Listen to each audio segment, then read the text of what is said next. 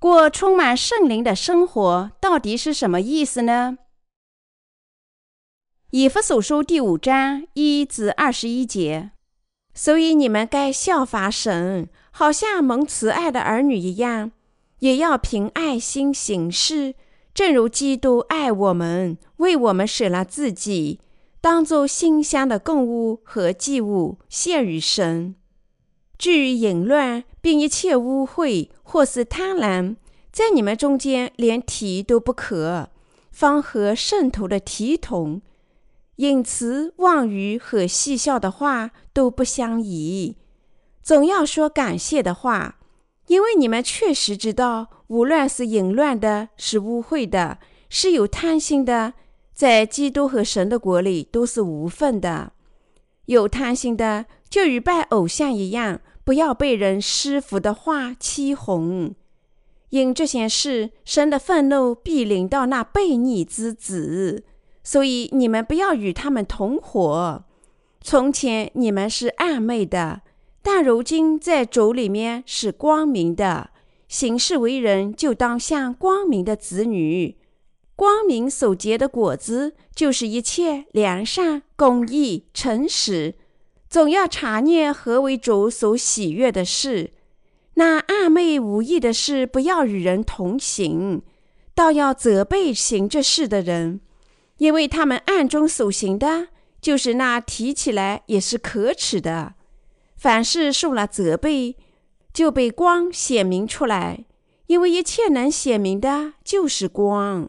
所以主说：“你这睡着的人，当醒过来，从死里复活，基督就要光照你啦。你们要谨慎行事，不要像愚昧人，当像智慧人。”要爱惜光阴，因为现今的世代邪恶。不要做糊涂人，要明白主的旨意如何。不要醉酒，酒能使人放荡，乃要被圣灵充满，当作诗章、颂词、灵歌彼此对说，口唱心和的赞美主。凡事要奉我们主耶稣基督的名，常常感谢父神。又当存敬畏基督的心，彼此圣服。保罗在耶稣基督的召唤下做了神的使徒，结果他这位神的使徒只传播神的旨意，作为神教会的监工之一。保罗的传教范围广泛，正如我们在保罗所有的使徒书所见，文学传教是他的活动之一。保罗从心底里敬畏基督。他对耶稣基督的信仰是他传教的中心。他始终传教耶稣基督，把每个人拯救出天下所有的罪孽，借着水和圣灵的福音赐福每个人。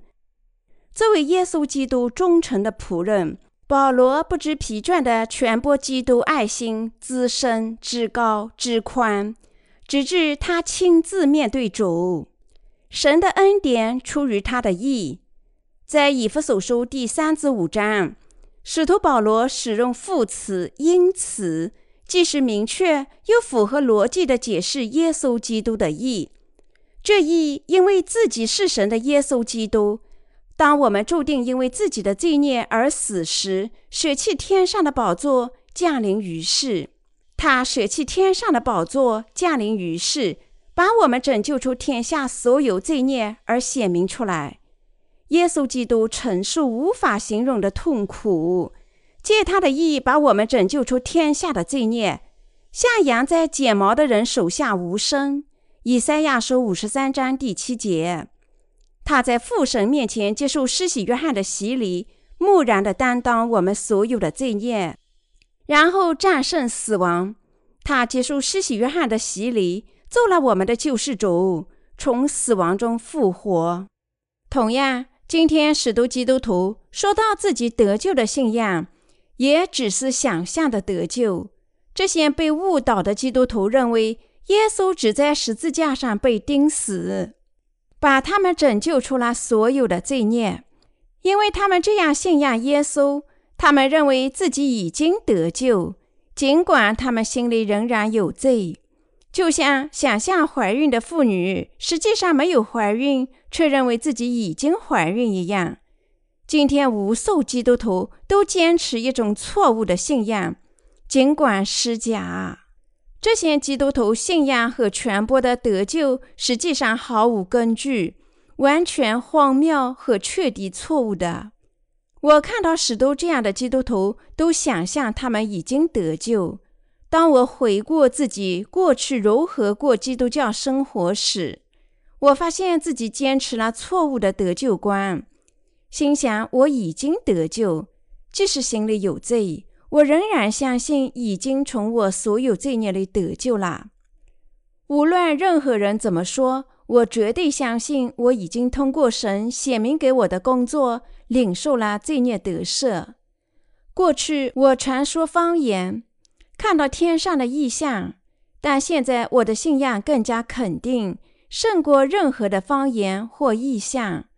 当我最初归于基督教时，我不知道谁和圣灵的福音，更不必说信仰。那时我身患重病，或是因为这个原因，当我读到耶稣为了像我这样十恶不赦的罪人而死时，我非常感动。当然，那时我完全不知道谁和圣灵的福音，所以令我感激的是，尽管我必须为自己的罪孽而死。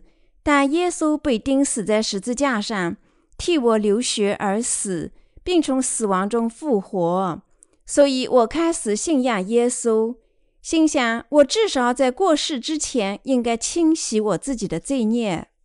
一旦我信仰耶稣作为我的救世主，我对他非常热心，于是我立即开始传播基督教的信仰。但现在我知道了水和圣灵的福音。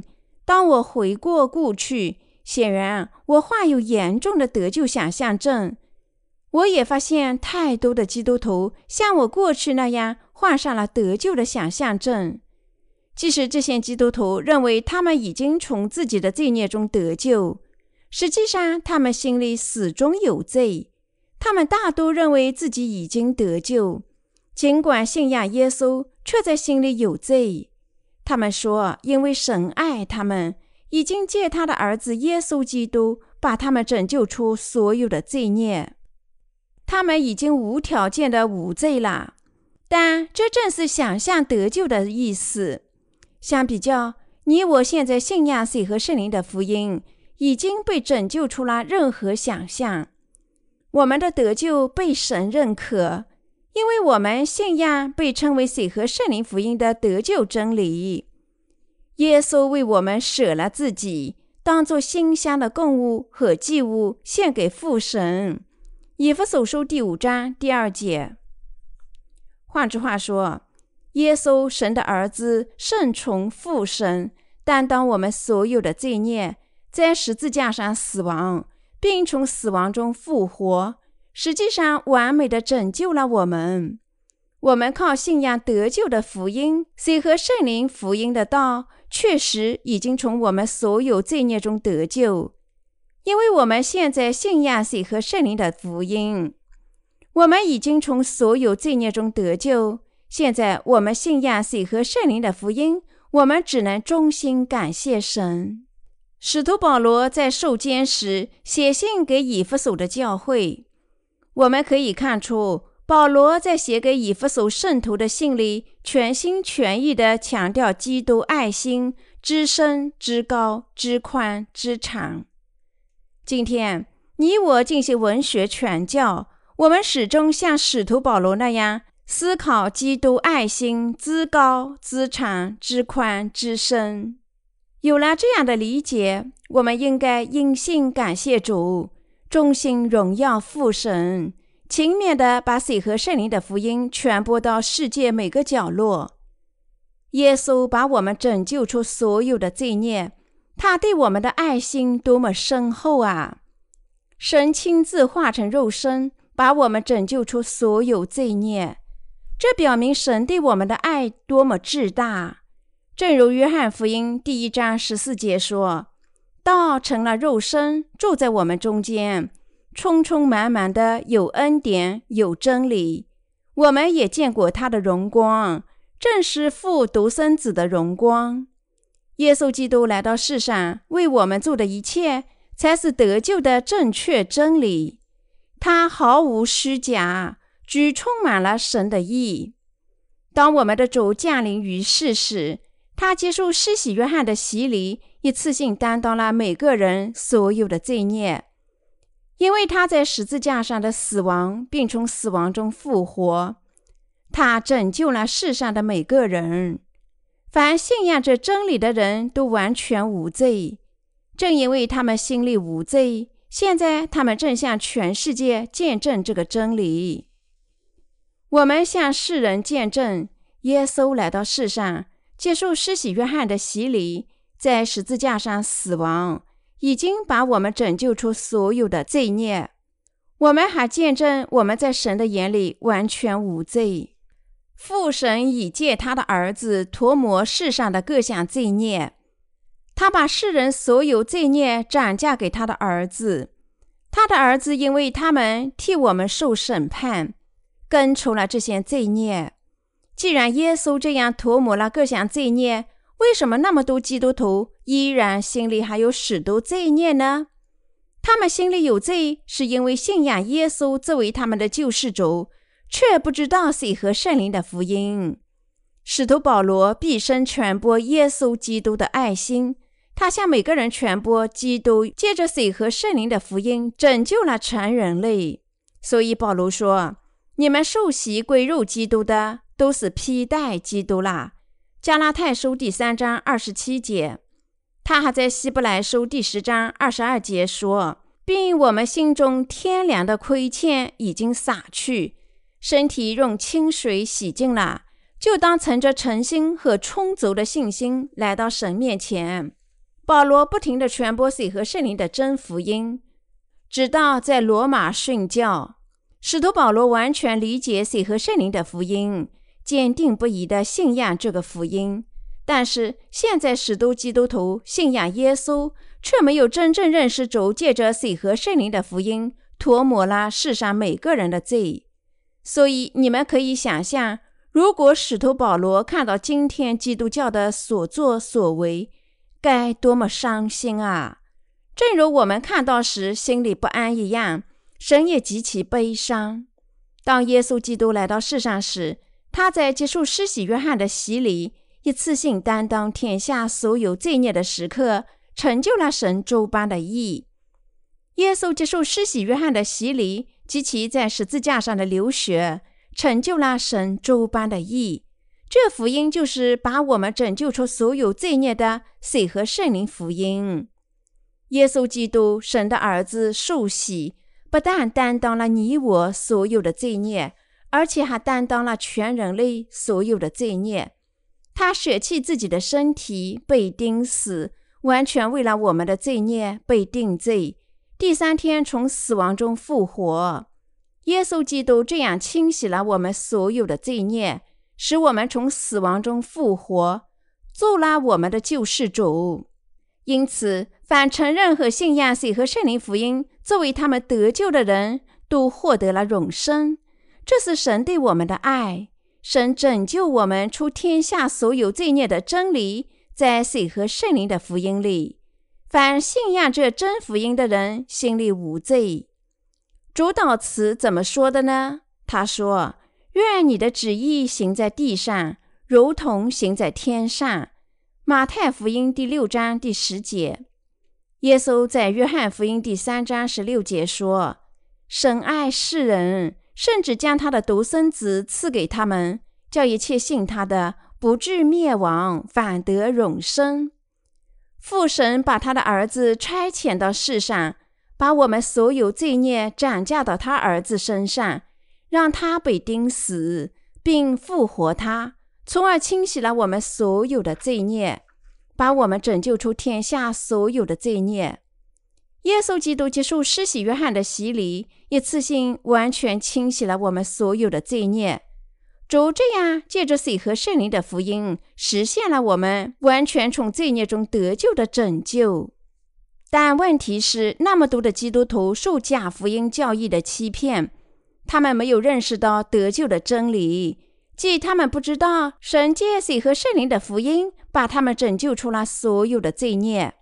无数基督徒受魔鬼及假先知的欺骗，尽管承认信仰耶稣，心里仍受他们罪孽的束缚。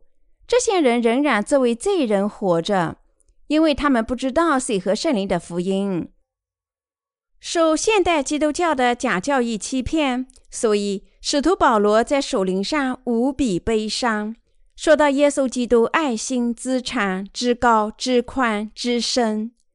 使徒保罗告诉我们：“因为我们现在已经披戴基督的爱心，我们不应像那些不守灵的人那样顺从世人的情欲。”然后他这样告诫我们：“至于淫乱并一切污秽或是贪婪，在你们中间连提都不可，方和圣徒的体统、隐词、妄语和戏笑的话都不相宜，总要说感谢的话。”因为你们确实的知道，无论是淫乱的、污秽的，是有贪心的，在基督和神的国里都是无份的。有贪心的，就与拜偶像的一样，不要被人施服的话欺哄。因这些事，神的愤怒必将临到那悖逆之子，所以你们不要与他们同伙。从前你们是暧昧的，但如今在主里面是光明的。行事为人，就当像光明的子女。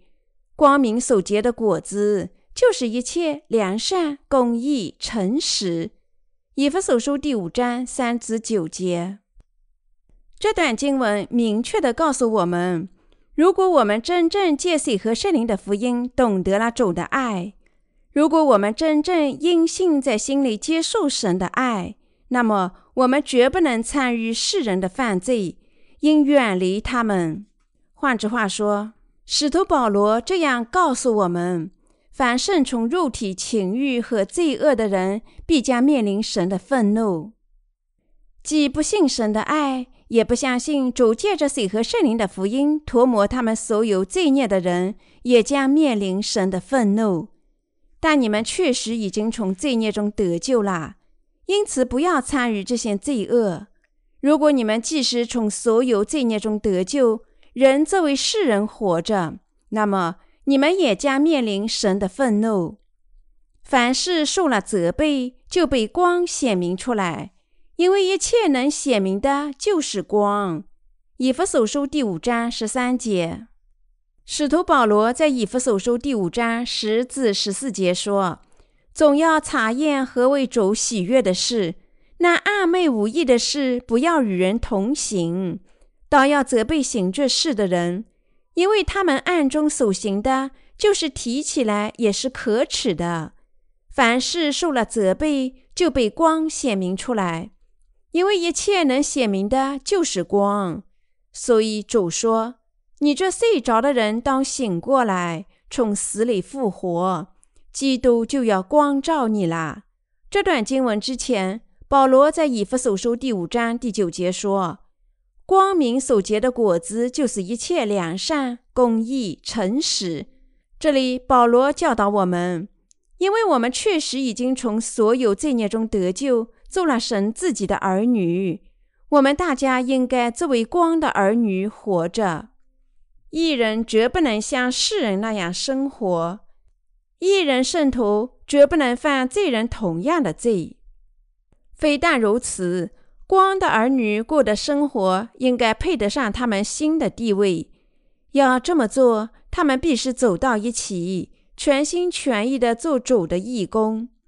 当一人走到一起做神的义工时，他们常常发现自己的使徒不足暴露了出来。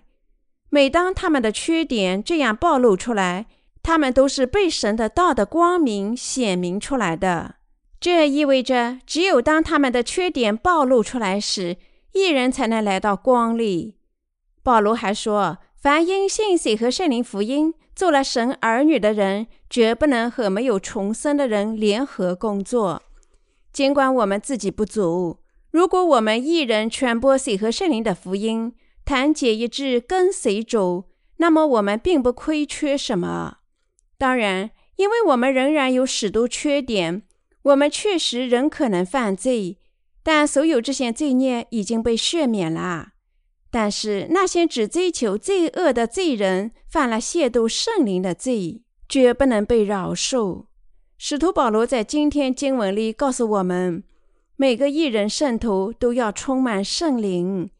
我们艺人信仰水和圣灵的福音，但这必定意味着我们完全不犯肉体的罪吗？不，当然不是。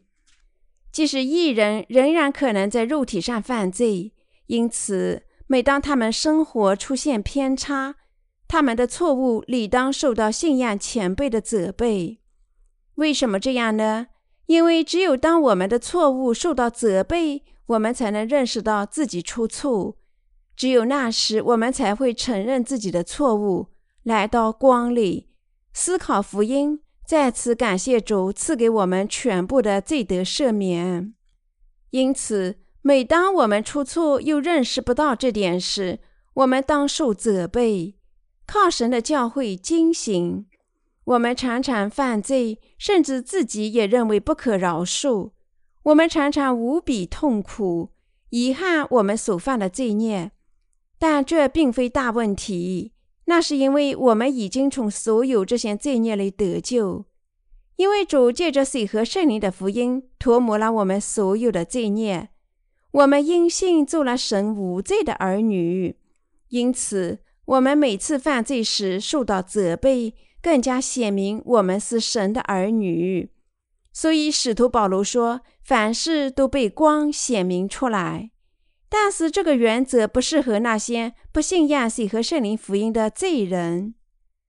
试着指责他们的罪孽，看看发生什么事情。他们非但不会被光显明出来。只会憎恨你们，充满敌意。只有那些靠信仰水和圣灵福音，从他们所有罪孽中得救的人，在他们的生活出现差错并受到责备时，才能被光显明出来。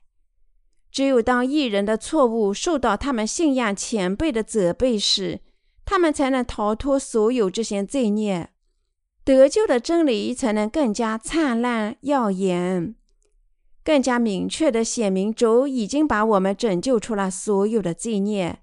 因此，我们大家务必知道基督的爱心，认识并信仰这爱心的宽度和深度。每当我们的信仰出偏差时，乐意接受批评。我们必须珍惜时间，传播水和圣灵的福音。以弗所书第五章十五至十八节写道。你们要谨慎行事，不要像愚昧的人，当像智慧人。要爱惜光阴，因为现今的世代邪恶。不要做糊涂人，要明白主的旨意如何。不要醉酒，酒能使人放荡，那要被圣灵充满。让我们更加仔细地理解这段经文。现在我们心里接受了基督的爱心。从今往后，我们该怎么生活呢？因为我们已经靠信仰水和圣灵的福音，从所有罪孽中得救。我们自己知道基督爱心之高之深之宽之长。那么，从今往后，我们该怎么生活呢？我们在神的面前应该谨慎生活，不做愚昧的人，始终做智慧人。要这么做。我们必须珍惜主赐给我们的时间。所有现在已经靠信仰水和圣灵福音领受罪得赦免的人，必须珍惜时间，传播水和圣灵的福音。谁能阻止时间流逝的步伐，谁也无法阻止时钟滴答。今天是十一月二日，今年还剩下不到两个月时间了。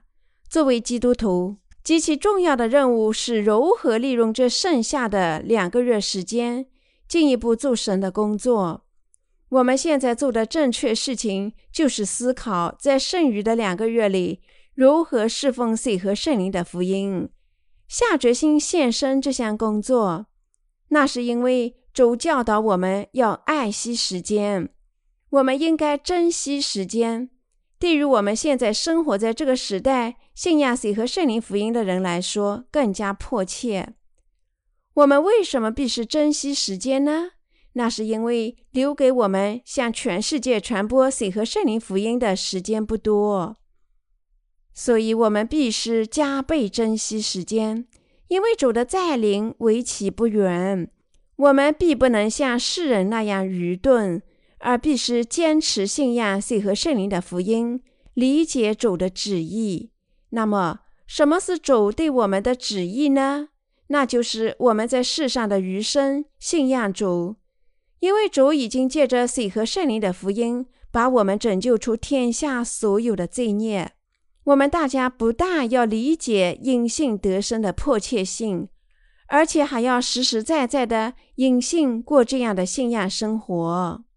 如果你们要充满圣灵，那么信仰和侍奉水和圣灵的福音。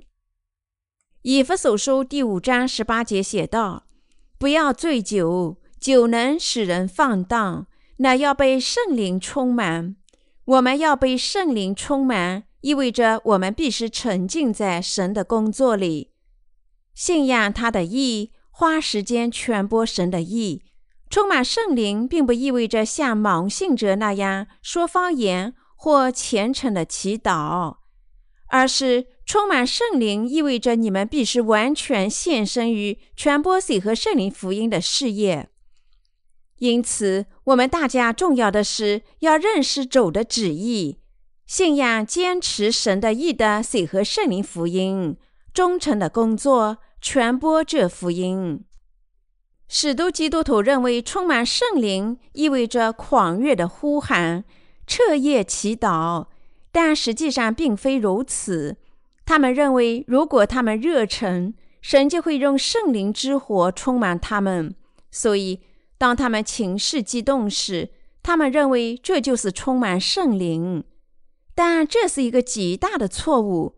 他们只是被自己的感情冲昏了头脑。圣经明确的教导我们，全世界的兄弟和同工都必须完全因信献身于水和圣灵的福音。这正是充满圣灵的生活。现在。我们研究今天的经文，能够更加深刻的鉴赏这一点。我们怎能更加充满圣灵呢？这里让我们回到以弗所书第五章十九至二十一节：当用诗章、颂词、灵歌彼此对说，口唱心和的赞美主。凡事要奉我们主耶稣基督的名，常常感谢父神。又当存敬畏基督的心。彼此圣福，充满圣灵是什么意思呢？珍惜时间，侍奉福音，不做愚钝的人，懂得神对我们的要求，献身侍奉水和圣灵的福音，而不只是为自己生活，沉浸在传播福音的工作，取悦神，而不是在世上醉酒。这正是神要我们过的充满圣灵的生活。简短的说。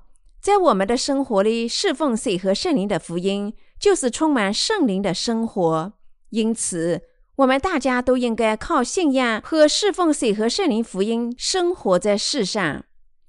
有些人参加了我们最近的信仰复兴会，告诉我们说他们不会再回来了，因为他们感到失望。这里的传教士并不像他们期望的那样。在传教时，经常呼喊“哈利路亚”。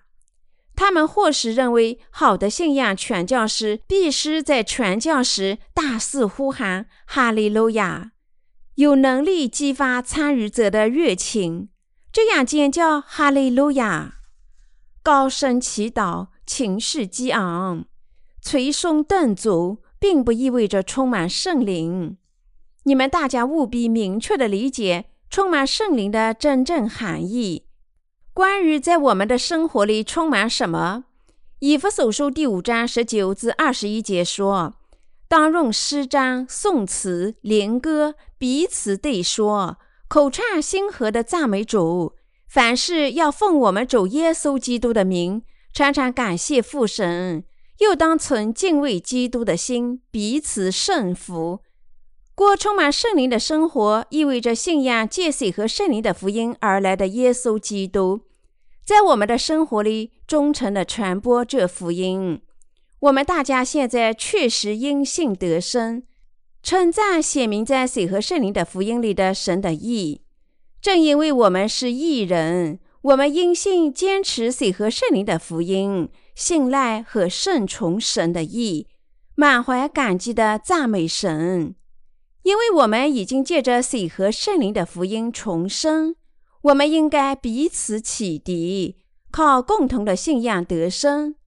以弗所书第五章十九节说：“口唱心和的赞美主。”意思是说，我们知道水和圣灵的福音，我们信仰神的意，赞美神，这样生活就是充满圣灵。以弗所书第五章二十至二十一节写道。凡事要奉我们主耶稣基督的名，常常感谢父神；又当存敬畏基督的心，彼此顺服。这里主教导我们，为了传播水和圣灵的福音，我们必须彼此顺服。正如主教导我们，我们大家在各自岗位上，必须照着神制定的次序彼此顺服。教会的领导不要高压他们统治的信徒，相反，他们应该服务信徒，彼此合作，履行神的义工，献身传播福音。他们应该这样过充满圣灵的生活，信仰谁和圣灵的福音，理解神爱之深之宽之高，明白主对我们的旨意，向全世界传播谁和圣灵的福音。所有这些事情对我们来说，就是照着主的旨意过充满圣灵的生活。我们在生活里必须有这样的认识：为了传播水和圣灵的福音，支持福音事业，我们目前做各种生意，我们投资这些义的工作，贡献时间和青春，就是过使徒保罗那样的生活。保罗在传播福音的同时，靠做帐篷为生。我们称保罗做帐篷传教。我们大多数的传教工人都做自己的生意，脚踏实地的工作，维持生活。这就是我们充满圣灵的生活。今天幸运的是，神的教会在传播水和圣灵，为此你们能够过上充满圣灵的生活。我们真是太幸运了。和使徒保罗一样，你们已经靠信仰水和圣灵福音，在心里领受罪得赦免。因此，我们明白基督爱心之深、之高、之宽。结果，我们在基督爱心的呵护下，在生活里侍奉神的旨意。尽管世人完全顺从他们肉体的情欲得生，但我们绝不能参与这种罪恶。我们大家作为光的儿女，必须联合起来，珍惜时间，侍奉水和圣灵的福音，做取悦主的工作。我们有些弟兄姐妹写诗赞美主赐给我们的守灵福气，其他人为这些诗谱曲，所以我们现在能够唱新歌赞美神的意，因为我们大家信仰水和圣灵的福音，我们彼此启迪信仰。在生活里团结一心，传播福音。我们现在信仰水和圣灵的福音，为福音而生，意味着我们确实居住在神里面，过充满圣灵的生活。所以，我衷心感谢我们的神。使徒保罗告诫我们要珍惜时间。我们现在既然已经领受罪得赦免。他这样告诫我们，是因为我们传播水和圣灵的福音是要做的事情太多了，所以使徒保罗告诫我们做这项工作要珍惜时间。我们现在完全认识了神对我们的旨意，我们充满圣灵，我无比高兴和幸福。年内我们将出版两本关于异端的书籍，我们还准备出版。第十四和第十五本关于属灵成长的系列书籍，通过这些书籍，全世界无数人不但能够领受罪得赦免，还能得到培养。许多人已经领受罪得赦免，但我相信以后会有更多的人领受罪得赦免。你们可曾因为自己肉体的罪恶而困惑、受束缚吗？我们没有这样的时间，我们必须珍惜时间，向全世界每个人传播水和圣灵的福音。只有当我们完成这件事情，世人才能从他们的罪孽里得救。当然，当他们能否聆听我们传播的道、信仰神的道，从而领受罪得赦免，完全取决于他们。我们能做的一切，只是传播福音，为他们祈祷。我们不能强迫他们信仰水和圣灵的福音，我们只能尽心尽职传播水和圣灵的福音，祈祷他们领受罪孽得赦。我们绝不能像世人那样浪费时间。凡真正领受罪得赦免、因信做了义人的每个人都期望靠信仰耶稣基督得生。确实，我们现在在生活里坚定不移地相信主。已经借着水和圣灵的福音涂抹我们所有罪孽，信仰和侍奉神的意，我们能够在生活里取悦神，让主完全统治我们生活的方方面面。今天，神赐福我们大家过这样奇妙的生活，充满圣灵，所以我们衷心感谢神。我们无比感谢神赐给我们的拯救与充满圣灵的生活。我们更加感谢神赐福我们不偏离守灵的生活，而始终居住在它里面。语言无法表达主赐给我们的水和圣灵福音的感激之情。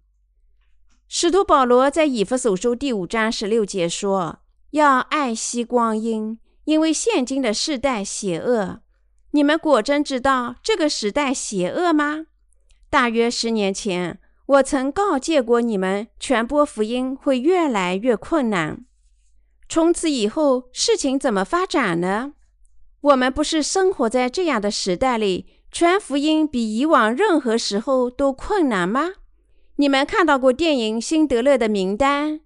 该电影以纳粹德国在二战期间占领波兰为背景。故事情节围绕一个名叫奥斯卡·辛德勒的男人，他是一名机会主义的德国商人，愿意做各种事情确保他自己的生意成功，包括对德国军队残暴、熟视无睹。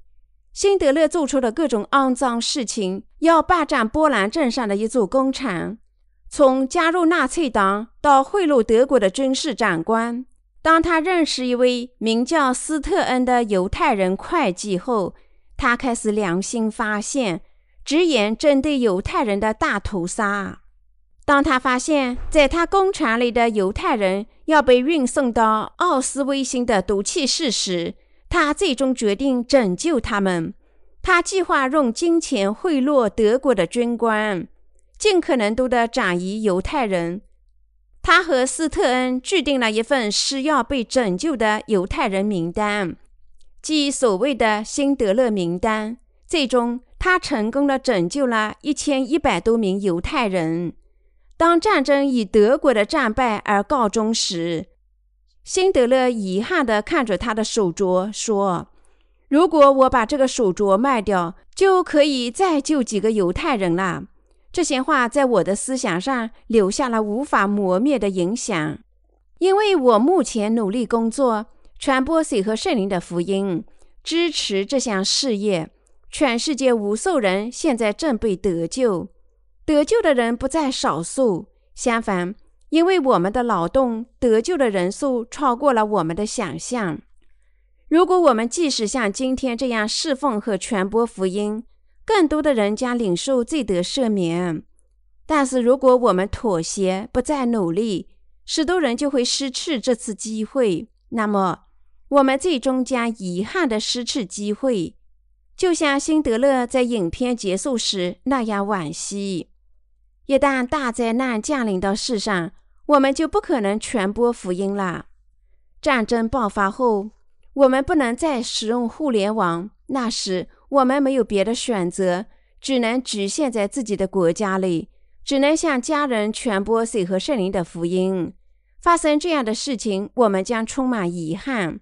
希望趁我们在能够的时候，就更加勤奋的工作。我们无法工作的时候，很快会到来。所以，我向你们和我们的传教士强调，我们大家必须趁着现在仍然可行的时候做神的工作，多么重要啊！确实，为了传播水和圣灵的福音，我们大家必须彼此顺服，敬畏基督，因信神制定的志士得生。我们现在就应该为福音而生，而不是以后，因为我们现在生活在这个时代，正趋向末日。我相信你们大家都听说，许多生态问题威胁着亚马逊河流。亚马逊河流是世界上最长的河流，但据说现在干旱已经明显降低了河流，往日的壮观成了低流。当我们听说亚马逊河正在这样的干渴，亚马逊的森林曾经最大的热带雨林正被毁灭，我们可以看出全球的气候变化多么巨大啊。从这些问题的发展趋势来看，任何人都能推测出来，我们这个星球将面临毁灭性的饥荒、洪灾、地震和流行病，已经为期不远了。